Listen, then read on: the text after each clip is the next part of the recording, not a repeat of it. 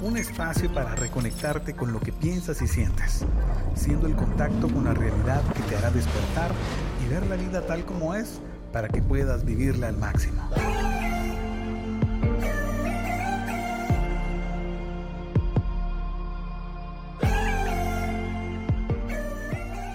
Infidelidad financiera. La verdad que para nosotros es un gusto, como siempre decimos, mi nombre es eh, Guillermo Gerardo y eh, me considero una persona fiel financieramente en, mi matrimonio. Dicen que realmente eh, hay quienes creen que el dinero no es lo más importante en el, en el hogar, sino que el amor. ¿Qué pensás de eso? Ay, Dios.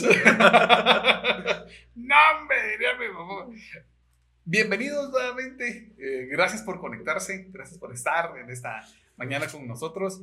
Esta oportunidad es algo nuevo. Gerardo ya ha hecho lives en, en, otras oportunidades en su canal.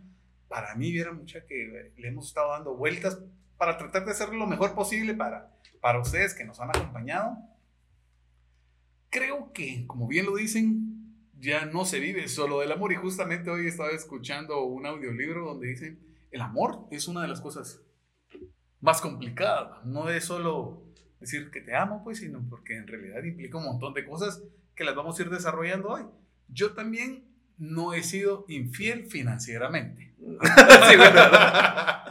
Pero pues, porque creo que vamos a ir desarrollando esta parte de la infidelidad, de las finanzas, porque es complicado, sí, y porque muchos entendemos la infidelidad como nuestros abuelitos, la voz que usualmente lo utilizaban que el abuelito como la, más. Como la iglesia católica, el adulterio. Algo así. O sea, vos le escondes al final cuánto ganas a tu esposa, a tu pareja, la otra persona no sabe al final cuánto es.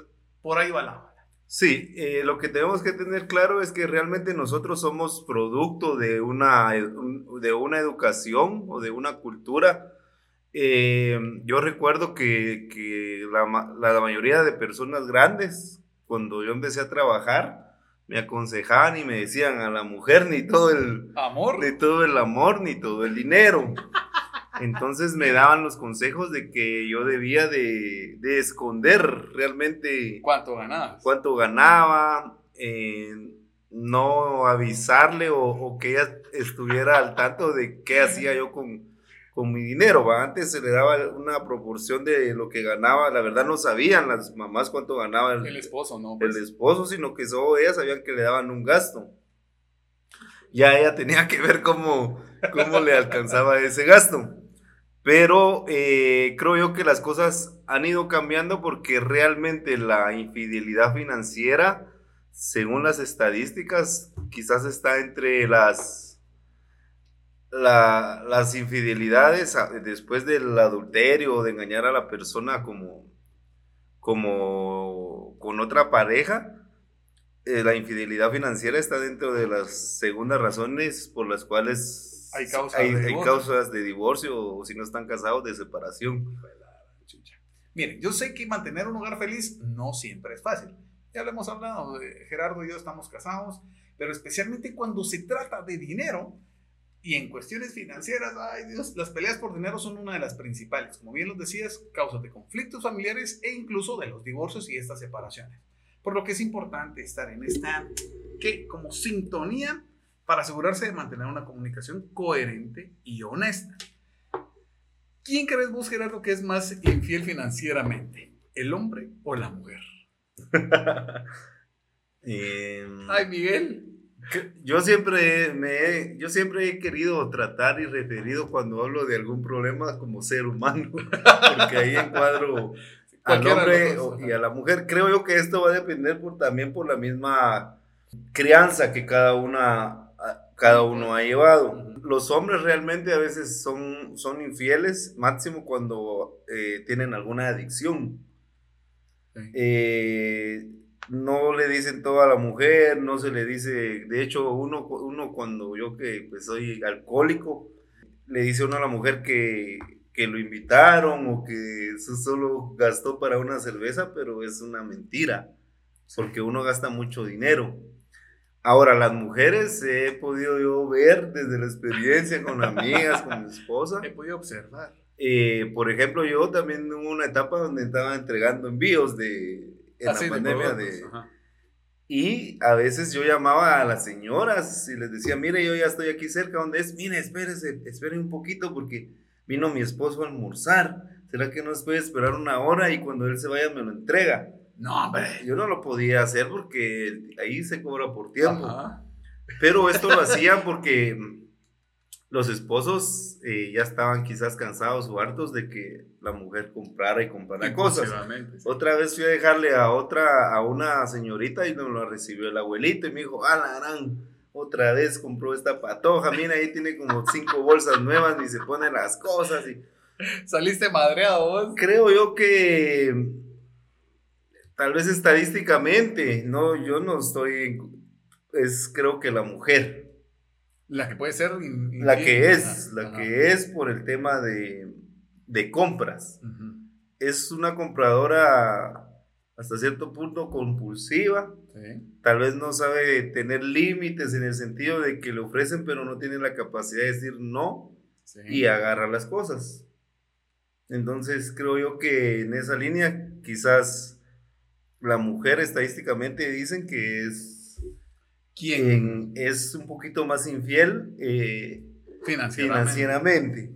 Fíjate vos de que, bueno, entremos también a ese otro punto, porque podés tener, o, o- o la razón está en de que las mujeres usualmente, no todas, ¿verdad? reconectadas, no todas son impulsivas en sus hábitos de compra.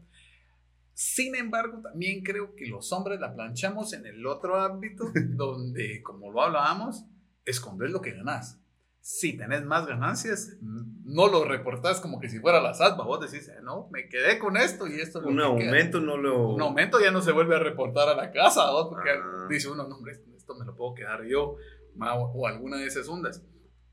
Ahí creo que también tenemos esta parte del- de, la complejidad de la infidelidad financiera. Porque esto sucede cuando una persona al final en la relación no es honesta y no, que, no te estamos hablando de que tenés que estar casado o no tenés que estar casado. No creo que sea obligatorio esa parte en la etapa del noviazgo. ¿va? O sea, que sepas vos cuánto gana tu novio. Hasta ahí creo que no es necesario. ¿va? Muchas veces no, no se aplican ahí si tienen novio y, y ya la trae y anda preguntando ¿y cuánto ganas? Creo que ahí no es necesario. Porque tal vez no se estableció una relación de convivencia, a menos de que sean novios que ya viven en la misma casa, tal vez, ¿verdad? pero si no estás viviendo juntos, no es, no es per se que tengas que declararlo.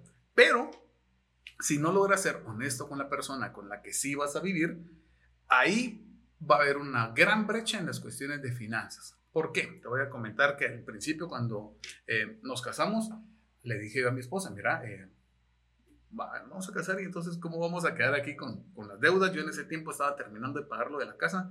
Dije, mira, me hace falta esto, esto y así para que sepas cómo está la vuelta. Entonces me dijo, ah, mira, pero es que yo también tengo mi pequeña deudita ahí encima, vamos.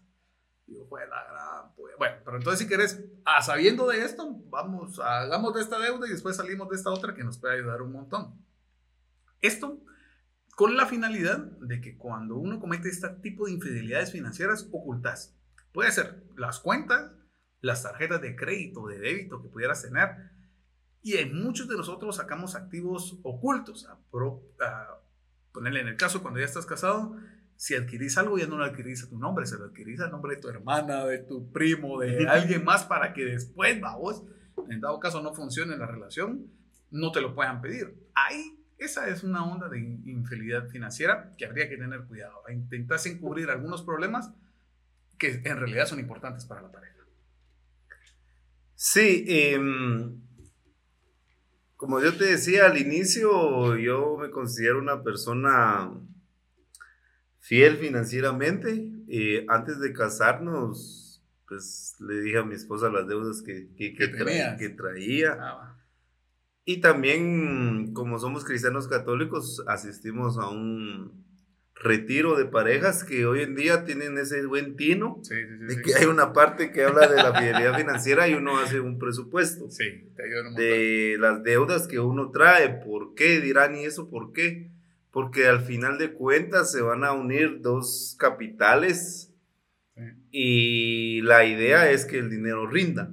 Esa es la finalidad. ¿no? Tener bien claro qué es lo que debe cada uno para que eso no vaya a afectar la buena relación de la pareja. Como bien lo decían, la, infidelidad financiera está dentro de las causas principales para que se llegue a, un divorcio. Eh, y ahí entran muchos factores. Puede hacer de que yo le esconda a mi pareja eh, quizás una tarjeta de crédito que, tengo ahí bajo la manga, ¿va? pero no le he dicho y, la uso a veces.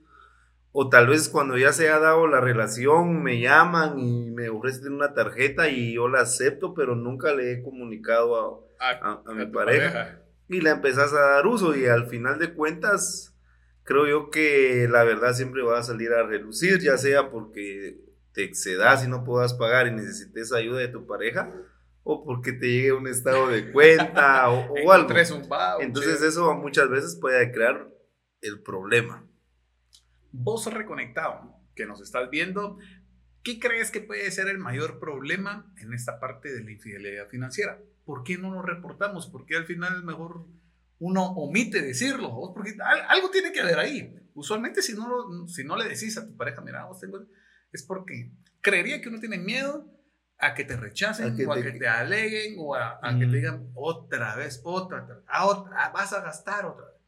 Cuando pudiera a veces, uno sí puede comentar, pero comentarnos vos, ahora que estamos de tú a tú aquí en, en el live, que, ¿cuál crees vos que puede ser una de las razones de que se da este tipo de infidelidad? Yo creo que esta deshonestidad es, tiene una doble vía de, de riesgo, tanto como para la fortaleza como para una estabilidad en la relación. No solo tiene que uno que lidiar con la falta de honestidad entre las partes, sino que también tiene uno que lidiar con las consecuencias, como bien lo decías vos, estas financieras, que pueden surgir, de esto que estaba oculto. Es complicado, nos hemos dado cuenta que cuando usualmente muere alguno de los progenitores, o antes pues tal vez se ha dado cuenta que moría el abuelo o el, el papá, en el funeral se juntaban las dos familias, vamos y a empezar a ver cómo era el rollo para intentar establecer con quién se va a quedar o las finanzas o el dinero. Bueno, entonces ahora sí repártame a mí, cómo iba a estar todo ese rollo. Pero también nos puede servir a nosotros en esta parte porque Dios no lo quiera, alguno de, de, nosotros, de los desconectados, pudiera tener algún accidente e incidente. Y que, como bien lo decías vos, adquiriste alguna deuda que por tu accidente ya no vas a poder pagar, pero va a seguir corriendo. Tu pareja no lo sabe. ¿va? Y entonces la mora, el interés y esta onda va a seguir, va a seguir. Probablemente hasta que te llegue una situación o hasta que te llegue una, una notificación a tu trabajo, a la casa, ahí vas a decir, ah, ve pues qué lindo. Va, o ah, ve qué lindo, hasta este momento me está diciendo que tenía esa deuda que la hubiéramos podido pagar en su tiempo. Creo que este tipo de consecuencias son más complicadas que el simple hecho de, de que solo pase el, los problemas de las deudas con tarjetas de crédito, que lo hemos visto anteriormente, a la gran chucha. Hemos tenido en la bandeja de, Gmail de, reconexión una cantidad de correos, miren, muchis. Necesito ayuda, quiero salir ya de mis deudas, cómo está el rollo, la onda de la superintendencia. Hemos intentado contestar la mayoría de sus, de sus dudas. Sin embargo, las tarjetas de crédito creo que no las hemos sabido utilizar y por eso es que hemos tenido muchísimo problema como no la hemos sabido utilizar y no somos honestos, tenemos esta falta de, compromiso con nuestra pareja también, que solo aumenta el estrés y los sentidos de traición. Como siempre lo hemos dicho aquí en Reconexión, nos decías el, el por qué debe de haber una, una razón. Yo creo que hay una razón más profunda y creo que entra en juego la, la parte emocional. La falta muchas veces de estima, yo se los digo por experiencia propia. Yo durante la, unos ocho años de mi vida fui una persona muy acomplejada, con una estima muy baja. Y le creía la publicidad y, y me, cosifiqué y creí que con las cosas materiales mi, le iba a dar valía a mi vida. Pero solo estaba adentrándome en un mundo que muchas veces es como, como cualquier adicción, es muy complicado salir una vez, uno ya está muy adentro, como vos decías vos, una snowball, ah, una, bola de nieve que es tan grande que uno ya no puede ya no puede hacer nada, que es lo que les ha pasado a la mayoría de personas que hicieron virar ese, ese video del licenciado Chin. Entonces vamos a, adentrar, irnos adentrando también. Aquí hay unos porcentajes, son en, Estados Unidos, pero creo que los comportamientos consumistas de los seres humanos eh, no, varían mucho. no varían mucho. Entonces dice que el 19% dice de, estadounidenses viven con sus parejas y tienen una cuenta de ahorros oculta. Dice el 35% que, que no han realizado un engaño físico como tal de que la engañen con otra pareja, pero sí de una manera financiera esto es un tema muy importante para, para todas las familias, de que debemos de ser ya honestos y sinceros, sentarnos y ver realmente cuáles son las deudas, porque hace poco yo hablé con, con estos abogados y, y, las deudas se heredan a los hijos. Eso sí es hereditario. Que, que vos te murás y logren contactar, identifiquen que es tu hijo lo, lo, le pueden a él estar cobrando esa deuda. O sea que sí es un problema que tiene un efecto generacional, porque ya no solo me va a afectar a mí, a mi pareja, sino que si me muero ya dejo a mi hija eh, con un gran clavo. No, hombre, sí, hay, hay, que tener cuidado, porque también como decía aquí en la estadística, solo el, el 2% de estos encuestados dijo que rompería si secretamente su pareja tuviera un poquito más de dinero ahorrado que no lo ha reportado. Ayuca, ¿qué harías vos si te das cuenta que dentro de los ahorros que se supone que tenés vos con tu pareja, tenían 10 mil quexales? Y en estos 10 mil quexales, después en alguna onda, te llega un voucher. Ah, este tiene 12 mil en su cuenta. Y no nos dijo nada y a veces hemos estado apretando. Ahí creo que es donde se da ese quizás es el problema. A veces creo yo que es cuando hay una insatisfacción en donde vos crees que vos estás como haciendo más o dando más sí. que tu pareja. pareja. Y quizás sea así, pero es tu posibilidad en ese momento. Sí, sí, sí, sí. Pero entonces ya entra tu, tu naturaleza de humano, de decir, ah, yo no voy a meter este dinero porque se lo van a seguir gastando por igual ambos. Sí. Entonces venís y, y lo guardas. Eh, desde una realidad no está malo. Pero lo, lo, ideal sería ser sincero y decirle a tu pareja, mira, yo tengo este dinero, pero, o sea, es mío, pues. Ajá. Entonces creo que ahí se ahorra uno un problema. Lo que cae eh, mal, como dijo el tema, es la mentira. Mire, pues, pongámoslo, pongámoslo en palabras claras. Muchos de nosotros, para ser sinceros, en algún momento de la vida tuvimos una parte de nuestros ahorros. Si tenés pareja, eh, por otro ladito. Porque se puede dar el caso donde vos sos mejor administrador financieramente que tu pareja, pudiendo ser que auditor, contador, lo que querás, finanzas, sus propias finanzas personales en base a sus emociones, no le han podido ayudar para que pueda llevar bien las finanzas. Entonces vos sí podés llevarlas.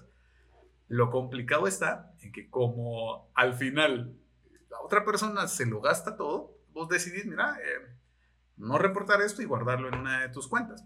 Como bien lo decía, vos tal vez no es malo. Lo complicado es esta parte donde, como no se comenta, ¿va? Eh, se, se, tiende a pensar como, ¿y por qué lo estás haciendo? Está, solo está dando una pauta que después se arma un gran clavo por algo que se pudo haber eh, contado. Mira, fíjate que yo sí tengo dinero, lo tengo en esta otra cuenta aparte, siempre es como para la casa, pero lo estoy guardando para, para cualquier otro tipo de emergencia sea, sabe que en esa cuenta hay dinero por cualquier cosa que pase. Y ahí ya te quitas el clavo, porque si no, se van a enterar y ahí va a ser un desmadre seguro. Sí, otro, también, otra cosa, como decía Luis, que hay que dejar claros es de que realmente el dinero en la familia tampoco es para estarlo malgastando o que uno de los dos lo esté consumiendo en sus vicios. Eso no es correcto y tampoco sería sano de que la otra persona esté aguantando eso.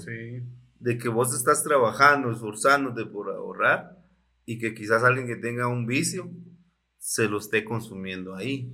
Creo yo que también ahí hay que también poner algún límite, porque no es, no es bueno que, que la, pareja que es un equipo, uno de los dos esté afectando esa, esa, esas finanzas. Es necesario también hablar de que debería de existir un presupuesto eh, en conjunto. Aquí nos dan unas técnicas que ya casi vamos a, llegar ahí, en donde debemos de, si vamos a, unificar los sueldos, si, si, él está en la posibilidad de los dos trabajan, dar una parte iguales y que se use para ese presupuesto. Lógicamente vas a, sacar lo que te corresponde como te lo has ganado para, para tus gustos. Mira, pues déjenme comentarles la técnica que utilizamos. Antes se juntaban los dos sueldos y de estos dos sueldos en común sacábamos un presupuesto. Entonces, del dinero que ya teníamos en conjunto se pagaba la casa, el, todas las ondas de la luz, agua, teléfono, eh, gasolina, carro, eh, todo, de aquí se gasta para todo. E incluso se saca un dinero para cada uno, para los gastos personales. Es complicado. Este, este otro punto creo que es bien delicado porque hay, alguno de la pareja que gana más que el otro. Y es complicado cuando uno de la pareja gana desproporcionadamente más que el otro. ¿no? Lo podemos ver aquí en, en, nuestras, nuestras realidades. Una persona gana 2.500 y la otra persona por su preparación, por, eh, por lo que sea, pasa 12.000. A 12.000 quexales esos 10 mil quexales de una brecha, decís vos, y fue lo que en algún momento nos pasó. Le decía hasta que fuimos a este mismo retiro, decía, bueno, quien gana más tiene derecho a tener más dinero en su presupuesto. Pero cuando ya estás viviendo en pareja, se supone que los dos tienen que compartirse. Lo tuyo es mío. Y... Ajá, y lo tuyo es mío. entonces, sí, yo agarraba, por darles un ejemplo, creo que agarraba yo, ¿qué? 800 quexales para poder gastar en mis cosas, en lo que yo quería ya quedaba, se quedaba con unos 400, 500 pesos. Porque al final no era mucho, pero sí era una brecha. Después de esa parte nos dimos la oportunidad de decir, bueno, si al final el dinero es en conjunto, los dos mismos deberíamos de gastar lo mismo. Esa es una de las posibilidades que pudieras utilizar tu presupuesto en conjunto de pareja. La otra forma de hacer un presupuesto, porque miren, aquí todo es permitido, media vez se pueda hablar, media vez se hable. Entonces, bien pudieras, o pudieras quedar así como te decía, mira, yo estoy ganando más, ¿tú qué pensás? Eh, ¿Pensás de que querés ese otro poco más o no? Y probablemente la persona correcta te va a decir, no, tienes razón, o, mira, sí, o ¿por qué no dividimos los mismos? esa es una. La otra puede ser donde vos tenés tu, tu ingreso, tu otra pareja tiene su ingreso, de aquí, de alguno de los dos se hace cargo cada uno de algunos gastos en específico y se junta una parte de los dos salarios para ahorrar. Y ya después el resto ya le puede quedar a cada una de las partes para gastarlo como mejor le convenga. Es una muy buena opción también que he escuchado compañeros del trabajo que también lo hacen. O sea, existen formas de poder ahorrar, de poder gastar sin ser infiel financieramente. Sí, yo creo que entra también muy en cuenta tus principios morales, porque eh, creo yo que también no hay que abusar de, del sueldo de la, de la pareja. Sí, hombre. Si él es el que está aportando más, sea hombre o mujer, porque hoy se dan esos casos, no voy a aprovecharme yo de, de, de eso. y fíjate vos de que yo creo, no me no van a dejar mentir, ojalá que no se me vaya a dar más bronca.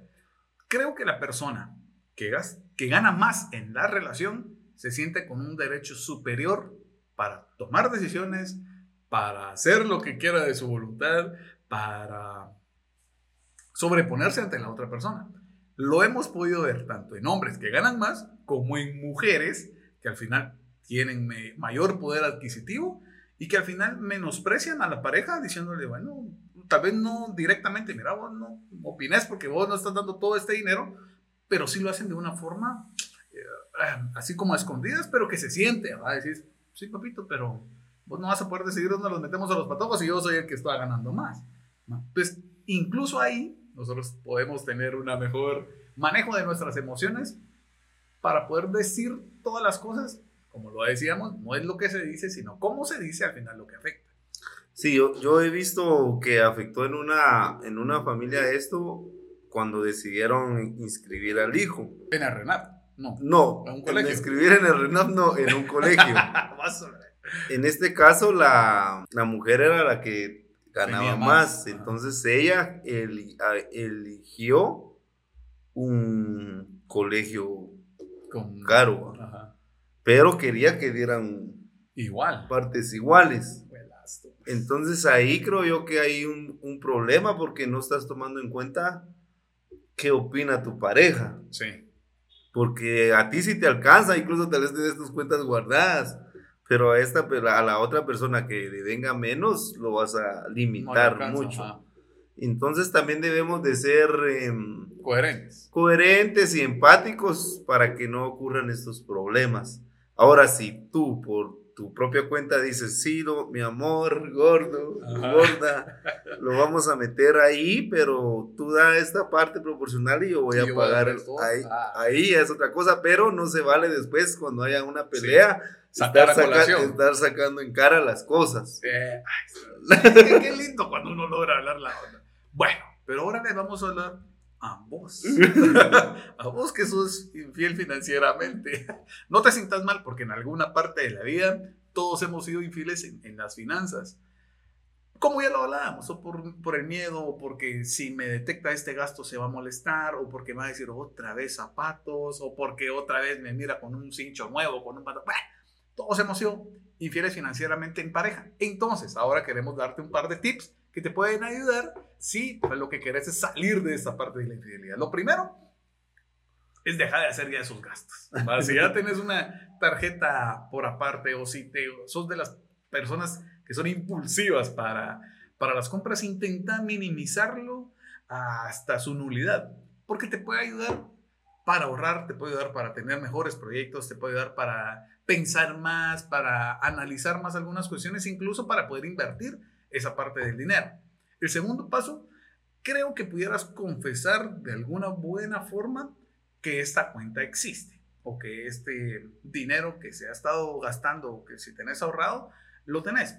Como ya lo hemos hablado, no por cuestiones de, de una confesión como con un sacerdote, va, mire, padre, no pues, sino como por cuestiones de salud mental, por cuestiones de andar, de ya no andar escondiendo, o por cuestiones de que te pudiera pasar algo y que no haya forma de que, de que el Señor te vaya a poder ayudar sabiendo de que vos tenés ese problema. Como ya lo hablábamos, un accidente que te puede dejar eh, sin dinero y que pues, de ahí, de tus ahorros, pudieras ahorrar, lo que sea. Entonces, ese sería el segundo paso, porque nuestra reacción instintiva puede ser ocultarlo e intentar eliminar esa deuda por nuestra cuenta, vos, pero es una perspectiva mejor intentar compartírselo a nuestra pareja y elaborar un plan para eliminar, si ya se tiene una deuda, eliminarla de la, menor, de la manera más fácil y rápido posible. Si tú eres el que encuentra a tu pareja que tiene una infidelidad financiera con una tarjeta,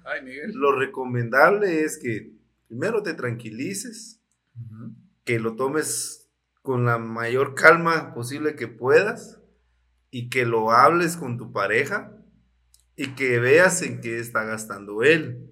Quizás no te has dado cuenta que tal vez él está gastando en cosas para, la, para el hogar, ah. pero a veces como eh, el ser humano tiene su orgullo, no, no, él quiere aportar y no quiere decir, ¿va? puede hacer, ¿va? ahora si se lo está gastando en cosas que son solo para él, sí debería de hacerle conciencia, pero ¿por qué se tiene que hacer de esta manera con calma para no llegar a, que, a una ruptura, a que lleguen al divorcio? Creo que todos cometemos errores y mm, si esta persona está haciendo esa infidelidad financiera, pues puede rectificar y puede, y puede para poder seguir en, en la relación.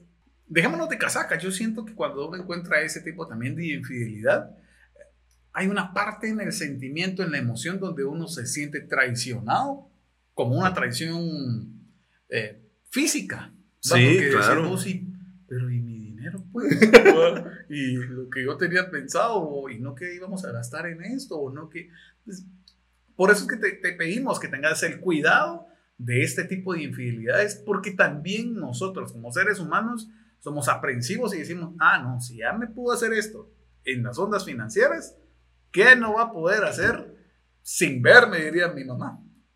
Entonces, como bien lo decía el Gerardo, si la logras encontrar, ¿Cómo podemos enfrentar esa eh, infidelidad? Creo que a veces el almacenar, ah, almacenar las riquezas es el último tipo de infidelidad financiera o es uno de los más comunes que se produce cuando esta persona está ocultando dinero o activos al otro. Hasta el momento hemos hablado solo de, de tu dinero. De cash, de cash. De dinero, dinero. Pero se puede dar de todas formas. Un terreno que te donaron, una casa que está a nombre de alguien. O sea, todo ese tipo de cosas, eh, un carro que compraste o algo que trajiste de los Estados Unidos. Hay de todo tipo. A eso se le llaman activos. Eso generalmente ocurre por alguna de estas dos razones. El ahorrador en la relación siente que tiene que esconderlo para evitar que se gaste. Ya lo habíamos hablado, siempre hay alguien más que gasta en esta relación. Pero la persona que esconde el dinero se está preparando probablemente para una separación. Puede estar pensando, bueno, eh, mejor me voy a quedar yo esto un poquito para cuando, si al final ya no se da, que no me vayan a quitar esa parte. en el primer caso no es una buena señal para una relación tener o, o mantener cuentas secretas. Para evitar que su pareja gaste un centavo. Creo que lo más conveniente puede ser hablarlo y decirlo, miramos, eh, mejor pienso llevar yo las finanzas, sentate aquí a la par y, y, las hacemos entre los dos, que es lo que ya hacemos ahora en casa. Eh, digo, mira, eh, voy a llevar las finanzas, yo soy el que llevo la onda del presupuesto, te la dejo acá, revisarlo y miramos si está bien o no está bien, o te parece o no te parece, para poderlo, para poderlo trabajar de mejor, de forma más consciente, pero que ambos estemos involucrados en el asunto. Porque tampoco el fin es gastarnos todo el dinero, en algún punto es tener ahorrado, si ya tenés hijos, para alguno de sus gastos, para alguno de los problemas cuando se den en la pareja, porque necesitamos estar en la misma página cuando se trata de ahorrar y de gastar. Sí, otro de los consejos es de mm, primero hacer un presupuesto y ese presupuesto tener las mismas porcentajes de ahorro y un mismo porcentaje destinado a qué podemos gastar para quizás para distracción. Creo yo que eso va a ayudar mucho para no caer en la infidelidad financiera. Quizás para muchas personas esto es como decían antes los abuelitos, eso es un mandilón. Pero no, realmente son otras épocas y creo yo que al final la relación es un equipo en donde ambos están echándole ganas, aportando lo, lo mejor que pueden. Y no es justo de que uno de los dos esté eh, fugando el dinero. Y no precisamente para cosas de, la familia, sino para cosas personales. He ahí lo complicado del asunto quisieras comunicarte con alguno de nosotros, tenemos el WhatsApp más 502 59 18 28 19, donde ahí, o Gerardo o yo usualmente te podemos contestar, ahí te pudiéramos ayudar. En realidad no estamos cobrando por, por, por este servicio. Creemos de que nosotros, cada uno de nosotros puede trascender y ayudar a las personas en base a lo que nos ha tocado, en base a nuestras experiencias. Em, eh, yo he leído varios libros acerca de finanzas que me han ayudado a salir de ellas, que te pudiéramos ayudar. Ya hemos generado plantillas para hacer presupuestos, que con gusto te las pudiéramos compartir. Hemos compartido también la semana, hace un par de semanas, unas plantillas para hacer currículum, si necesitaras algún tipo de ayuda, incluso si ya tenés tu presupuesto y quisieras ver por dónde se te está fugando el dinero, con gusto nos, nos escribís, tal vez nos pudiéramos poner de acuerdo porque pudiera ser esta muy buena oportunidad para poder conocernos también, pero también para poder ayudarnos, porque para eso venimos al mundo, ¿va? para intentar dar un poco más de lo que a nosotros nos ha dado ya el Señor, diría que. Sí, también con gusto cuando desees unas sesiones de coaching, nos, lo podemos hacer, recordando que el coaching está a veces mal, el concepto está mal visto porque está mal interpretado, no, no es un entrenador, no es un mentor, sino solo es una persona que a través de técnicas regularmente con preguntas te va a llevar de un lugar a otro, desbloquear y ver en dónde estás fallando. Con gusto lo vamos a, hacer y eh, gracias por, por su tiempo. La verdad que este, este tema para mí es muy importante, creo como bien lo dice, ha causado muchos problemas en las parejas y aquí nos recomiendan de ser francos, de ser sinceros. Es un, es un voto de confianza al que se le da a la pareja. Creo yo que ahí es donde viene, donde viene realmente el dolor que la, la otra persona siente, que le oculten cosas, tal vez no tanto por lo material, sino porque ella en su interior dice no confía en mí, mi pareja, y ahí, una vez rota la confianza, creo yo que es se está acabando todo. Gracias por estar conectados junto a nosotros. Gracias por compartir en este año de, de trabajo. ¿verdad? Los lunes usualmente éramos los días que subíamos el contenido. Lo hemos estado subiendo unos días antes por si se te hace más fácil escucharnos de sábado o domingo. Tenemos dentro de, la, de, de los temas que hemos tocado, temas que te pueden ser de valor, tanto de finanzas como de cuestiones personales. Ya hemos tocado cuestiones de bancos incluso para alguna de las deudas. Y también tenemos pensado otro montón de, de, temas que te pueden servir, tanto puede ser como inteligencia financiera que hemos tocado otro montón, pero también cuestiones emocionales, porque Gerardo, ese es su, su toque, la, la parte de la emoción. Entonces, nuevamente te agradecemos que nos hayas acompañado hasta acá. Si te pareció bonito el contenido, no hay una mejor forma como darle like, eh, compartirlo, poder compartírselo a personas más conocidas que O como digo, rancherito, calibre 58, que manden rosa. Gracias, muchas por estar conectados con nosotros. Esperamos escucharnos próximamente. Reconexión.